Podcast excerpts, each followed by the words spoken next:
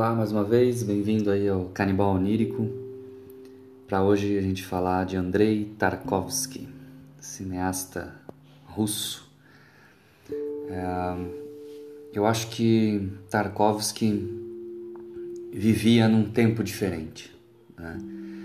Ele, ele esculpia um tempo diferente. Né? É, belas paisagens em preto e branco nos seus filmes, campos infinitos, né? a tundra russa, o barulho da chuva, gravado por alguns segundos, minutos, o vento nas árvores, a neve, o frio, a arquitetura que ele utilizava como personagem, espaços e silêncios. Diálogos que às vezes eram tão simples e cotidianos e outras vezes tão profundos e existenciais. Esculpir o Tempo foi o título do livro que ele escreveu. E realmente eu sinto que é o que ele fazia nos seus filmes. O primeiro filme que eu vi dele foi, coincidentemente, também o, o primeiro que ele produziu, o Rolo Compressor e o Violonista, de 1960. É um filme poético, trata da infância né, de um violonista criança e da sua amizade com um adulto que trabalhava com uma máquina de rolo compressor, dois universos, né?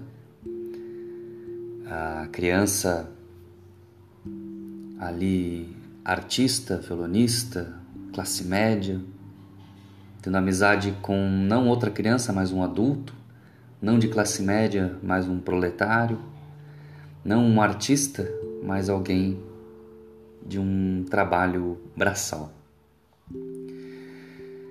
Depois uh, vem o filme A Infância de Ivan, de 1962, onde novamente aí temos a infância, né? É, nesse filme a guerra é vista através dos olhos de uma criança. Então nós temos todos todo o massacre da guerra, né? A raiva, o ódio, a dor, a violência, a morte, tudo isso visto através dos olhos do personagem principal, que é uma criança. O próximo filme, Andrei Rublev, de 1966, ele é baseado nas histórias sobre a vida do pintor russo medieval, né, de mesmo nome. E é incrível como Tarkovsky consegue nos levar para o século XV com uma, a, a pouca tecnologia que ele tinha à sua disposição nos anos 60. Né? É incrível como ele consegue contar essa história de um artista no século XV, na Rússia, em plenos 1960. Né? E então vem Solaris, um filme que ficou muito conhecido, né? de 1972, que é uma ficção científica que serve, na verdade, para discutir temas existenciais, como são todas as boas ficções científicas, né? Ficção científica.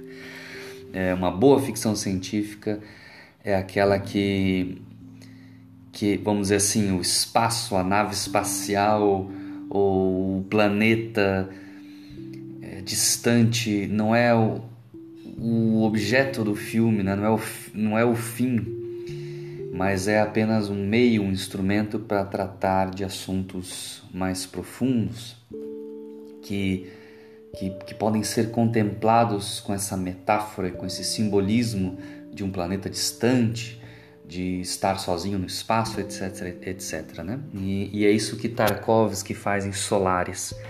É, ele se utiliza é, dessa vivência no espaço, isolados, né, uma ficção científica para discutir temas existenciais profundos, né, pura filosofia. E, e mais uma vez, assim como Rublev, né, Tarkovsky agora nos leva ao espaço, sem todas essas piruetas dos efeitos especiais contemporâneos. Né? Então ele também consegue essa proeza, é, vamos dizer assim, técnica né? Em, em seus filmes. Então, de 1974 é o filme chamado Espelho, é, que pode parecer um pouco confuso e realmente é. Não é um filme fácil. É, ele, ele brinca um pouco com a linha cronológica e, e, realmente é um filme um pouco confuso, assim, vamos admitir, né? Mas ao mesmo tempo é um filme com belas paisagens, belos, belas tomadas demoradas, né? É, é um filme que brinca com a memória e, e por isso talvez seja tão confuso, porque a nossa memória é confusa e nós temos ali então um filme é, que trata, que mistura um pouco também a, as memórias reais do diretor Tarkovsky, da sua infância, da relação de Tarkovsky com sua mãe e da Segunda Guerra Mundial. Né? Um filme difícil, mas um filme bonito. Hum?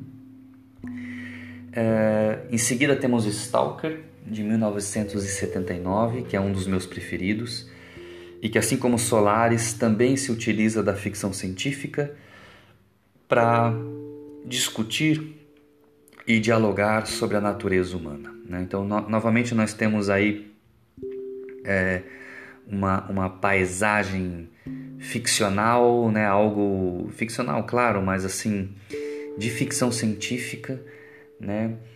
É, algo que extrapola a nossa realidade atual para nos tirar o chão e poder encarar então os diálogos presentes no filme sobre a natureza humana.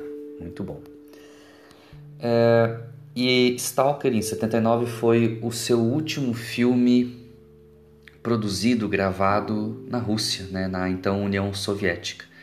Porque Tarkovsky, assim como muitos outros artistas soviéticos, é, ele também teve problemas uh, com a censura e o dirigismo cultural da, do então Partido Comunista. Né?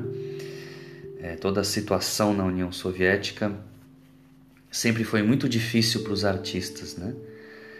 e para os libertários, como, liberais e libertários né? como um todo. E Tarkovsky também teve problemas então com a censura, com o partido, com esse dirigismo cultural presente na União Soviética.